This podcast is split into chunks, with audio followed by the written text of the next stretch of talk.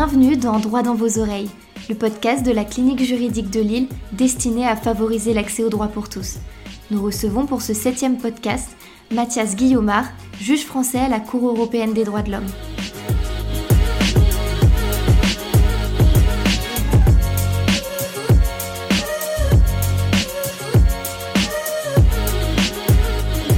Bonjour Monsieur Guillaumard, avant tout merci d'avoir accepté notre invitation et de nous faire le plaisir d'intervenir sur notre chaîne de podcast et de nous recevoir ici dans les locaux de la Cour européenne des droits de l'homme. Pour commencer, on aime bien toujours poser cette question à nos invités afin de leur laisser le soin de s'introduire. Monsieur Guillaumard, comment vous résumeriez-vous à quelqu'un qui ne vous connaît pas? D'abord, euh, bonjour à, vous et merci d'être venu jusqu'au Palais des, droits de l'homme à Strasbourg pour, euh, pour cette euh, interview. Et pour me, me présenter, je, dirais tout simplement que je suis un juge. Je suis juge depuis 27 ans euh, que je travaille. Et j'ai d'abord été euh, juge interne, comme on dit, euh, au Conseil d'État en France. Puis, depuis 2020, euh, juge international à la Cour européenne des droits de l'homme. Et j'ajouterais que j'ai cette caractéristique qui est liée aux institutions auxquelles j'appartiens, d'avoir toujours été un juge de l'État. Juge évidemment de, l'État euh, qui est, euh, peut être appelé euh, à connaître des procès devant le juge administratif euh, national, et puis juge des États, des 46 États membres du Conseil de l'Europe, devant la Cour européenne, puisque dans l'architecture de, la Convention, euh, les titulaires des droits protégés euh, peuvent demander euh, à la Cour de vérifier si les débiteurs, qui sont les, les États qui se sont engagés à les respecter, euh, si les débiteurs ont rempli toutes leurs obligations vis-à-vis d'eux. Très bien. Est-ce que vous pouvez maintenant euh, revenir sur, pour nos auditeurs, sur votre parcours d'étudiant et peut-être les moments les plus marquants de, de, ce parcours? Après le bac, je me suis d'abord orienté vers des études littéraires deux années de classe préparatoire, puis une licence en lettres modernes, avec progressivement l'idée qu'une autre vocation euh, était certainement euh, en train de se développer en moi. Si bien qu'après ma licence, j'ai présenté le concours d'entrée à, Sciences Po, à l'IEP de Paris, euh, directement en deuxième année. À l'époque, la scolarité se faisait en, en trois ans. J'y ai été reçu, j'ai fait mes deux années jusqu'au diplôme. Puis j'ai présenté l'ENA, concours auquel j'ai échoué, puis une prépéna, au cours de laquelle j'étais également auditeur libre à un séminaire à l'école pratique des hautes études, et en sciences sociales. Et là, j'ai réussi, le concours de, l'ENA, la seconde fois. J'ai enchaîné avec mon service militaire, puis la scolarité, une année de stage et une grosse année euh, d'études à l'époque partagée entre Strasbourg, que j'ai donc connu la, la, première fois à cette époque, et Paris. Est-ce que du coup, euh, vous pouvez peut-être revenir sur la chose la plus importante que vous avez apprise durant votre parcours euh, d'étudiant et comment vous allez l'utiliser plus tard dans votre vie professionnelle? C'est difficile d'hiérarchiser à ce point d'identifier une chose.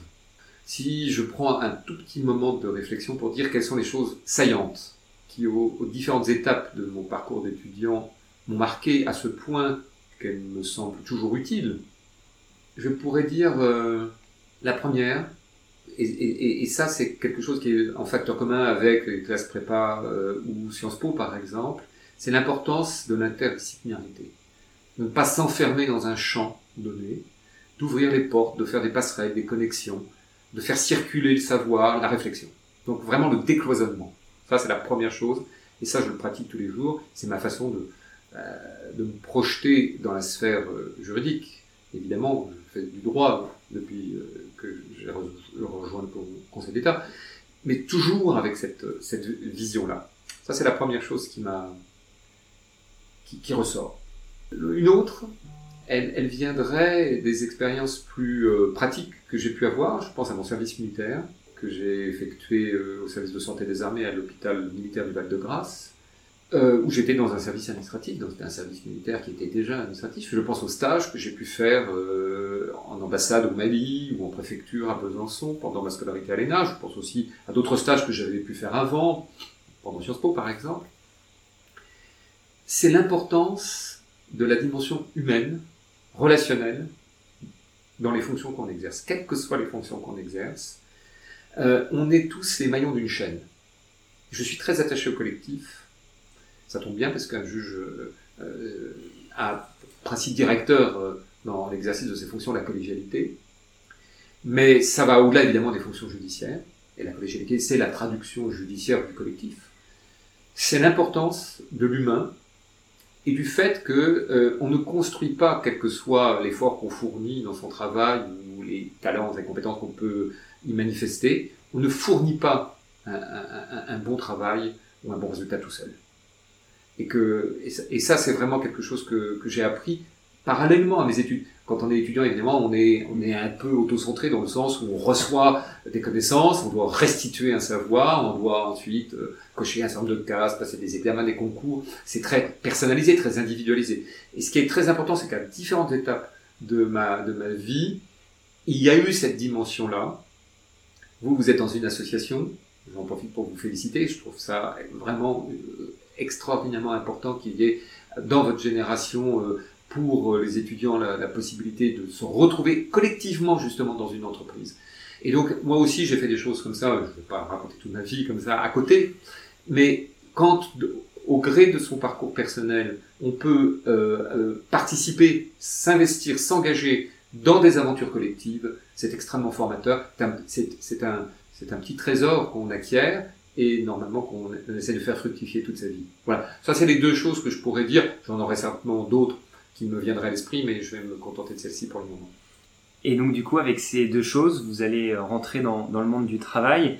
Ça va vous mener jusqu'à une élection extrêmement importante ici, en tant que juge à la Cour européenne des droits de l'homme. Mais est-ce qu'avant, vous pouvez justement revenir sur les moments clés de votre parcours professionnel euh, en amont de cette nomination?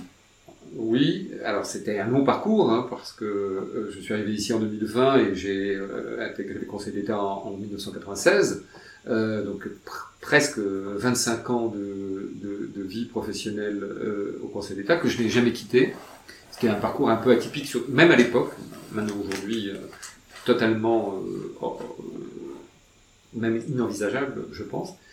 Je ne l'ai pas quitté parce que je m'y suis senti bien, très bien, euh, et que j'ai pu m'épanouir à, différentes étapes de cette carrière-là. Euh, c'est vrai qu'au Conseil d'État, j'ai exercé des fonctions différentes, euh, essentiellement à la section du contentieux, d'où l'importance évidemment du juridictionnel dans, dans, ma vie. Et il y a des moments forts dans, dans ma vie de, de, de, membre du Conseil d'État. Je pense aux années que j'ai passées comme commissaire de gouvernement puis rapporteur public. Je pense aux, fonctions de juge des référés que j'ai exercé avec euh, vraiment beaucoup d'applications. Et puis les fonctions que j'exerçais quand j'ai été élu à la Cour euh, européenne, euh, de président de, chambre au, Conseil d'État. Et donc cette variété des fonctions fait que si j'ajoute à cela la variété des dossiers, qui fait que même si on fait le même métier pendant des années, on ne fait jamais le même métier sur la même matière, et donc avec des fonctions différentes, je n'ai jamais senti la routine, l'usure, euh, l'ennui, euh, moins de là. Donc euh, j'étais toujours euh, avec l'œil qui frise le matin quand je me lève. donc c'est important hein, pour bien faire son métier, c'est d'abord d'y trouver du plaisir. J'ajoute quand même que j'ai fait des choses à côté. Et pour moi c'est très important. Je commencerai par l'enseignement. Vous venez de l'université et j'y suis très attaché à l'université. même si je n'ai jamais été à la faculté de droit, pendant 20 ans, comme étudiant, j'y ai été professeur associé à Paris 11, puis à Paris 2. Et euh, maintenant euh, que statutairement je ne peux plus euh, pareille fonction, je continue de, de m'impliquer à l'Université de Strasbourg en donnant un certain nombre de cours, en étant à l'école doctorale, en participant à des colloques, en étant, dès qu'on me le propose, et pour moi c'est toujours un grand plaisir, le parrain de promotion. Et donc cette dimension académique euh, qui me permet de rencontrer d'autres professeurs, d'avoir une vision plus euh, doctrinale, plus systématique de la matière juridique. Mais surtout, ce contact avec les étudiantes et les étudiants, la transmission du savoir, euh, la pédagogie, euh, le plaisir d'essayer de, de, forger des convictions, d'accompagner les gens, de, de, de, les aider, de les aider à, à, à aussi à partager mon expérience. Ça, c'est quelque chose de fondamental pour moi. J'ai eu d'autres fonctions Elles étaient nombreuses, il serait fastidieux que je les énumère, elles m'ont toutes apporté des choses, dans des domaines très variés, euh, mais celle à laquelle euh, je tiens le plus, c'est l'activité euh, d'enseignant. Très bien. Et donc justement, avec cette, activité d'enseignant et de, nombreuses autres fonctions, vous allez euh, amener à être nommé juge au sein de la Cour européenne des droits de l'homme. Est-ce que vous pouvez euh, expliquer à, nos auditeurs très concrètement et, schématiquement, parce que je suppose que c'est un chemin très complexe, la procédure pour devenir juge euh, au sein de la Cour européenne des droits de l'homme et peut-être les défis entre guillemets auxquels vous avez été confronté dans, dans ce processus et comment vous les avez surmontés. C'est un long processus qui comporte une phase qui est organisée par chaque État et puis une phase qui est commune mais propre à, chacun des, des juges. la Cour européenne comporte un juge par État euh, contractant. Donc nous sommes aujourd'hui 46 États, il y a 46 juges. Et je suis le juge élu au titre de la France. Euh, pour euh, la, procédure en France, telle qu'elle existait à l'époque où je me suis présenté, elle existait d'ailleurs de, la même manière pour mes prédécesseurs, il y a un appel à vacances, puisqu'on est élu pour 9 ans, et le mandat n'est pas renouvelable. Donc on sait très bien, normalement, si tout, si, le juge va au terme de son mandat, euh, euh, il y a un rétro-planning qui est tout à fait maîtrisable. Donc euh, un appel à candidature, on se présente. Ensuite, il y a un passage devant une commission qui est organisée par chaque État. Enfin, d'ailleurs, dans d'autres États, je ne connais pas l'exact détail de chaque procédure. c'est peut-être pas comme cela. En France, en tout cas, il y a une commission composée de hautes personnalités qualifiées qui va faire un examen de la recevabilité des candidatures. En écarter certains sur dossier, car il faut évidemment envoyer son CV, lettre de motivation, etc. Et euh, auditionner un certain nombre de candidatures qui ont été euh, euh, jugées de nature à justifier un, passage. Alors on, est auditionné, donc là on se présente, on a des questions, on passe à nouveau un oral comme un étudiant ou un candidat à un concours. Et à l'issue de cela, cette commission propose un certain nombre de noms au gouvernement. Car maintenant, on va rentrer dans le tronc commun de la procédure. Euh, ce sont les États qui présentent au Conseil de l'Europe une liste de trois juges, de trois candidats, pardon, pour, euh, pour le mandat de juge. Sur ces trois candidats, il y a une seule condition impérative, c'est qu'il y a au moins une candidature de femme. Mais sinon, les, euh, les, États choisissent en fonction, et je vous ai décrit, euh, de des procédures qu'ils ont mises en place. Et donc, cette commission dit, bah voilà, nous avons présélectionné X candidats, on ne sait pas combien il y en a, et à la fin, sur cette présélection, le gouvernement en a retenu trois. Sur ces trois, je figure. Ensuite, ça passe devant un panel. La liste de l'État passe devant un panel. Ce panel est composé de hautes personnalités, et ça, c'est un panel européen qui est rattaché au Conseil de l'Europe. Et dedans, vous avez par exemple l'ancien président de la Cour européenne, euh, euh l'ancien président de la section du contentieux euh, du Conseil d'État, Bernard Stier, qui, s'est d'ailleurs abstenu de siéger sur la liste française parce que c'était son collègue. Enfin, et cette commission-là, ce panel, va sur dossier vérifier si les trois candidats présentés par chacun des États présente les compétences prérequises. Alors, il y a d'autres conditions. Hein. Si par exemple il y avait euh, trois, trois hommes, la liste est rejetée. Mais si sur les trois candidats, un seul est jugé comme n'étant pas au niveau en termes d'aptitude à exercer des fonctions judiciaires, hein, alors la liste est rejetée. Car l'idée, c'est qu'il faut qu'il y ait vraiment une vraie compétition. Donc trois candidats valables. Sinon, ça serait facile pour les États de mettre un seul valable et deux euh, moins au niveau, on va dire, pour être sûr que c'est leur candidat, entre guillemets, qui, serait élu. Donc c'est pour laisser la, plénitude de, décision à l'Assemblée parlementaire du Conseil de l'Europe. Ce panel ayant validé la liste, donc euh, là pour le coup elle a été validée, nous, les trois candidats, passons un nouvel oral devant une commission qui est composée de parlementaires de l'Assemblée parlementaire du Conseil de l'Europe, laquelle est composée de délégations des parlements des 46 États. Et donc, on repasse un oral où on se présente et on a des questions. Et on le passe dans les deux langues, de travail de la Cour, français et anglais, et l'idée c'est qu'on répond dans la langue euh, dans laquelle on vous a posé la question. Parce que cette, euh, cette commission va apprécier aussi la maîtrise des langues, des deux langues. moi j'ai eu trois quarts de mes questions posées en anglais, car les parlementaires se doutaient que je maîtrisais le français. C'est une chance, ceci dit, d'être natif d'une des deux langues de travail de la Cour. C'est presque même un privilège. Je pense à tous mes collègues qui euh, ont dû travailler et apprendre l'anglais et le français comme langue étrangère. Moi, je n'ai qu'une langue, comme mon collègue anglais, mon collègue irlandaise, qui est l'actuel président de la Cour, qui sont natifs de la langue anglaise, n'ont eu qu'une langue à apprendre. C'est un confort, certain.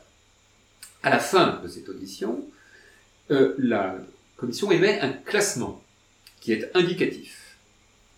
Et au vu de ce classement, ensuite, l'Assemblée parlementaire vote. Et j'ai eu le grand honneur d'être élu euh, au premier tour par l'Assemblée parlementaire euh, du Conseil de l'Europe à l'issue d'un processus qui a pris plus d'un an. Hein, vous avez... Alors j'ai été un peu long, mais c'est parce que le processus est très long, et que je pense que c'est assez important pour vous montrer toutes les garanties qu'il y a, euh, et expliquer aux gens qu'on n'arrive pas comme ça, comme parfois les gens le pensent, par la simple désignation par un État. Non, il y a des garanties, et nous sommes des juges élus par des parlementaires, par des parlementaires, et 46 parlements euh, des États membres. Très bien, c'était euh, extrêmement complet. Je pense que nos auditeurs vont justement bien pouvoir euh, comprendre euh, tout, ce, tout ce processus extrêmement important. Donc vous êtes élu le 28 janvier pour un mandat de, de 9 ans. À compter de juin. Hein, voilà. C'est ça, exactement. De 2020. Quel a été l'impact pour vous, à titre peut-être plus personnel, mais surtout professionnel, de, de, cette nomination Et surtout, on se doute que quand on arrive à la Cour européenne des droits de l'homme, euh, votre, lors de la première année, on découvre un petit peu tout, on découvre l'institution, on travaille avec de, de nouveaux euh, collègues. Euh, quels ont été les, les, défis auxquels vous avez pu être confrontés au cours de votre première année ou peut-être auxquels vous êtes encore confrontés? Ah oui, oui, je pense qu'on est confronté toute sa vie à des défis. Euh, alors d'abord, c'était la première fois que je sortais du Conseil d'État. Donc déjà, il y avait ce défi de la, de la nouveauté euh, par rapport à d'autres collègues qui peuvent avoir eu des carrières plus variées. Pour moi, c'était un grand changement, le premier grand changement de vie. Mais non seulement je m'y étais préparé, mais j'en avais envie. Donc, de ce point de vue-là, euh, c'était nouveau, mais ça répondait à une attente. Euh, de la même manière, passer d'une juridiction interne à une juridiction internationale, c'est pas du tout euh, euh anodin. C'est, je dis parfois, on fait le même métier et pas du tout le même métier. Oui, je suis toujours juge, comme mes collègues euh, qui étaient juges internes sont toujours juges ici, et nous partageons souvent d'ailleurs euh, euh, cette idée de la grande analogie dans le processus décisionnel entre ce qu'on a connu et ce qu'on pratique aujourd'hui. c'est toujours la même chose de délibérer, c'est toujours la même chose de rédiger un arrêt, c'est toujours la même chose de, suivre une audience, d'écouter les parties, de s'assurer du, contradictoire. Donc les, les, les ressorts fondamentaux du travail juridictionnel sont extrêmement similaires. Et donc, effectivement, pour moi, d'avoir 25 ans d'expérience, ça, c'est quelque chose qui me sert tous les jours. Tous les jours. Et pourtant, ça n'a rien à voir. Ça n'a rien à voir, premièrement, parce que euh, on a un positionnement juridictionnel tout à fait différent. Une juridiction internationale n'a pas euh, le même rôle, n'a pas le même office qu'une juridiction interne. Deuxièmement, je ne juge pas avec des pairs qui ont suivi plus ou moins le même parcours, qui partagent le même cadre juridique, les mêmes réflexes. Je juge avec des collègues venus de l'Europe tout entière, qui ont chacun leur système juridique, euh, leur euh, expérience personnelle. Certains sont des anciens avocats, d'autres des anciens universitaires, d'autres des anciens juges. Et donc ces expériences très variées euh, constituent un creuset dans lequel nous avons, nous comme devoir quotidien, les, les 46 juges, de trouver la façon de travailler ensemble, de l'inventer. Ça, c'est un défi, mais c'est un défi partagé, et c'est ça que j'étais venu chercher aussi, parce que c'est une forme de challenge aussi. C'est-à-dire qu'on sort des sentiers battus, on sort, si je dis ma zone de confort, c'est presque un peu excessif, mais vous comprenez ce que je veux dire. C'est que on doit euh, s'adapter à un autre contexte, travailler avec des gens euh, euh, qui n'ont pas les mêmes euh, euh, repères, les mêmes backgrounds, et c'est passionnant. Ça, ça conduit à des remises en cause, à apprendre, à devoir réapprendre aussi beaucoup de choses nouvelles, hein, Euh, ça demande aussi une forme d'humilité, parce que dans la juridiction internationale, et c'est la troisième chose qui est, qui est tout à fait essentielle à comprendre, il y a une dimension diplomatique et géopolitique que j'étais venu chercher, évidemment, aussi, qui est que il faut comprendre que chaque grande décision ou grand arrêt, c'est comme un mini-traité. Mm. C'est-à-dire que vous avez, c'est pour ça que le, précédent est si important dans, dans, les juridictions internationales, un point d'accord entre un, certain nombre de, juges, alors on est 7 en chambre, 17 en grande chambre, euh, qui, euh, parce qu'il y a la règle du double standard, ce point d'équilibre-là est adopté comme euh, valant pour les 46 États. Même s'il y a une seule affaire qui donne lieu à, cet arrêt, contre un État donné, euh, les principes que nous allons dégager, les, critères que nous allons poser, la grille de contrôle que nous allons définir, le niveau d'exigence minimale dans le respect des droits euh, fondamentaux que nous allons poser, vaut pour les 46 États. Et, ça, c'est extrêmement important, ce qui explique la, la, culture du consensus très forte dans les juridictions internationales. Et ça, évidemment, ça appelle euh, d'autres qualités, d'autres manières de procéder, une forme de, voilà, de, prise en compte d'un certain nombre de considérations tout à fait euh, nouvelles que j'étais venu chercher aussi. Et, c'est très instructif. Et la dernière chose qui change, euh, mais que j'étais aussi en attente de pratiquer, c'est l'idée que, pour moi en tout cas, je passe d'un forum judiciaire où il y a un État, qui est la France, qui est notre justiciable du point de vue du droit administratif français. Même si on applique évidemment euh, le droit de l'Union européenne et le droit de la Convention euh, euh, devant les juridictions françaises. Et là, on change d'échelle. C'est-à-dire, c'est tout le droit. Et ça, je parlais de décloisonnement, c'est quelque chose qui me passionne, c'est de faire du droit civil, du droit pénal et du droit administratif à la limite, tout ça n'a même plus tellement d'importance, puisque nous le voyons par le prisme des droits de l'homme. Donc, toutes les branches du droit, sur 46 systèmes juridiques potentiels, même si nous sommes organisés en sections, qui fait que moi, au quotidien, euh, je suis amené à juger une dizaine d'États. Mais, mais si je vais en grande chambre, ça peut être des États qui ne sont pas dans, ma section. Et puis, les sections sont euh, fréquemment recomposées. Et donc, vous voyez ce que je veux dire? Décloisonnement matériel, toutes les branches du droit, avec évidemment le prisme des droits de l'homme, et euh, euh, des justiciables qui sont 46 euh, et qui représentent la grande Europe, tous les pays de l'Union européenne, plus tous ceux qui vont de l'Ukraine à l'Islande, de, la Turquie à Andorre, en passant par la Suisse ou la Norvège, et donc qui constituent véritablement la, la, grande Europe. Voilà, donc ce sont évidemment des conditions tout à fait renouvelées pour l'exercice de mon métier, qui s'effectue quand même sur la base de fondamentaux en termes de ressorts euh, judiciaires qui sont profondément les mêmes. Et donc justement, ce, décloisonnement, ça vous amène forcément à traiter euh, euh, d'affaires qui ont un prisme encore plus important qu'en droit interne. Est-ce que vous avez justement des affaires qui vous ont marqué et qui, bien sûr, ont été jugées définitivement en tant que juge à la, à la Cour européenne des droits de l'homme? Oui, évidemment, on, me demandait souvent ça avant, quand j'étais au Conseil d'État, quelle est l'affaire qui me marque le plus. C'est toujours difficile de faire des, tableaux d'honneur comme ça, parce que ça dépend de quel point de vue on se place. Euh, d'abord, il y a une chose, et c'est pas du tout une posture, il faut savoir que pour un juge, toutes les affaires se valent, au sens où elles, appellent un égal, euh, euh, une égale attention pour le requérant. Il n'y a pas de petite ou grande affaire. Il y a quelqu'un qui vient voir un juge. Si quelqu'un vient voir un juge, c'est que ça ne se passe pas bien pour lui. Il a peut-être un grief mal fondé, on va rejeter sa requête, mais peu importe, il a quand même besoin que quelqu'un vienne lui dire quelque chose. Et c'est pas n'importe qui, c'est un juge. Et alors quand c'est en plus un juge européen qui vient après épuisement des voies de recours internes, vous imaginez les gens, le parcours judiciaire qu'ils ont dû euh, euh, exercer, effectuer pour venir jusqu'à nous. C'est euh, souvent trois instances en France, puis ils viennent ici. Donc les gens ont véritablement euh, une attente. Et nous, ne pouvons pas décevoir cette attente. Même si nous rejetons, il faut donner à comprendre aux, requérants pourquoi il n'est pas la victime euh, des droits humains qu'ils croient sincèrement être. Donc, je, ne botte pas en touche en vous disant cela, c'est véritablement ma façon de voir euh, mon métier et je sais qu'elle est partagée par mes collègues. Vous avez des affaires qui sont plus ou moins difficiles. Techniquement, juridiquement, vous avez des affaires qui sont plus ou moins difficiles humainement.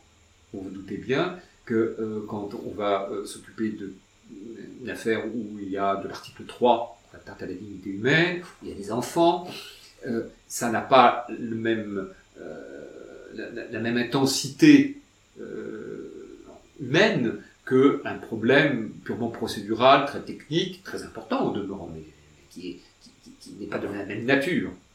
Donc, c'est fonction des enjeux aussi. Euh, et ça, c'est sûr que de ce point de vue-là, on va être mobilisé euh, mentalement, psychologiquement, de manière différente, sur la base de ce même point de départ. Donc, il y a des affaires qui demandent un investissement technique, juridique euh, plus lourd, et donc dans lequel on va construire de manière plus sophistiquée un raisonnement ou faire avancer les choses. Donc, par exemple, je, vais quand même répondre à, votre question. C'est vrai que, et là je prends un arrêt qui est devenu définitif, les arrêts Bivolaru et Moldovan qui concernent l'exécution du mandat d'arrêt européen, euh, et ce sont des arrêts euh, contre la France, moi, techniquement, euh, et dans l'application de la, présomption de Bosphorus, alors pour ceux qui nous écoutent et qui ne savent pas ce que ça veut dire, c'est une construction jurisprudentielle de la Cour de Strasbourg qui reconnaît a priori l'équivalence de la protection apportée par le droit de l'Union européenne à celle exigée par la Convention européenne des droits de l'homme. C'est un outil d'articulation entre les ordres juridiques européens euh, qui a été inventé avant même qu'un jour peut-être l'Union européenne n'adhère à la Convention. Bon, évidemment, euh, vous vous doutez bien que quand on aime euh, l'articulation des réseaux de normes, quand on est très européen comme je suis, et je reste, même si c'est comme euh, le groupe auquel j'appartiens, fond comme la banquise, profondément attaché au projet européen au pluriel, extrêmement important, crucial de travailler dans, cette, direction-là, de comment bien imbriquer les ordres juridiques, comment veiller à, l'harmonie des contrôles et des garanties. Donc ces affaires-là, qui en plus portaient sur des questions de fond importantes, hein, la coopération interpénale au niveau de l'Union européenne, le respect des conditions de détention dignes dans le pays euh, qui demandait l'exécution du mandat d'arrêt européen, je peux en parler de ce point de vue-là. Je peux donner un autre exemple, qui est l'affaire de Grande Chambre HF contre la France aussi, qui concerne le non-rapatriement des enfants de personnes parties euh, faire le djihad euh, et qui étaient retenues dans le camp au nord-est de la Syrie. Cette affaire-là, elle a toutes les dimensions. Euh, techniques, parce qu'il y a des questions juridiques très pointues de juridiction, humaines, parce qu'on est face à des enfants qui n'ont rien demandé et qui se retrouvent dans des conditions de vie absolument insupportables. Euh, positionnement aussi de politique judiciaire d'une cour internationale vis-à-vis des, des, cours internes. Donc cette, cette affaire-là, évidemment, pour moi, elle m'a beaucoup marqué. Alors je peux parler aussi d'autres affaires qui euh, concernent d'autres États, et c'est vrai que, sans, rentrer euh, dans une litanie de, citations, euh, nous avons, enfin, j'ai participé comme, juge à, des affaires qui sont très impactantes de mon point de vue, qui concernent l'Ukraine, qui ne concernent pas l'actuelle guerre en Ukraine, mais, comme l'Ukraine est dans la section à laquelle je siège, j'ai eu des, affaires très nature très différente, mais euh, qui peuvent concerner aussi bien le système judiciaire, euh, la liberté d'expression, les conditions de détention. Euh, et c'est quelque chose qui est extrêmement important et, qui, voilà, sur ces deux ans et demi de première expérience ici, nous marquer. je pourrais donner d'autres exemples, mais après, c'est à la fois relatif et contingent aussi, ça dépend de la personnalité, ça dépend comme de chaque juge, qu'est-ce qui va vous marquer plus. Voilà. Donc ça n'a pas un intérêt euh, fondamental. Donc on se rend compte qu'être euh, juge à la Cour européenne des droits de l'homme, c'est une autre dimension, une autre dimension juridique, sentimentale, politique aussi. Euh, une dernière question avant de clore cette rubrique. que diriez-vous, après ce parcours euh, incroyable que, que, vous avez eu, euh, au petit garçon ou à l'étudiant euh, que vous étiez plus jeune Il ne faut jamais en rabattre sur ses ambitions. Merci d'avoir écouté Droit dans vos oreilles, le podcast de la clinique juridique de Lille destiné à favoriser l'accès au droit pour tous. Besoin d'être informé gratuitement sur vos droits ou simplement orienté? Contactez-nous par mail à cliniquejuridiquelille.com ou rendez-vous sur notre site internet cliniquejuridiquelille.com.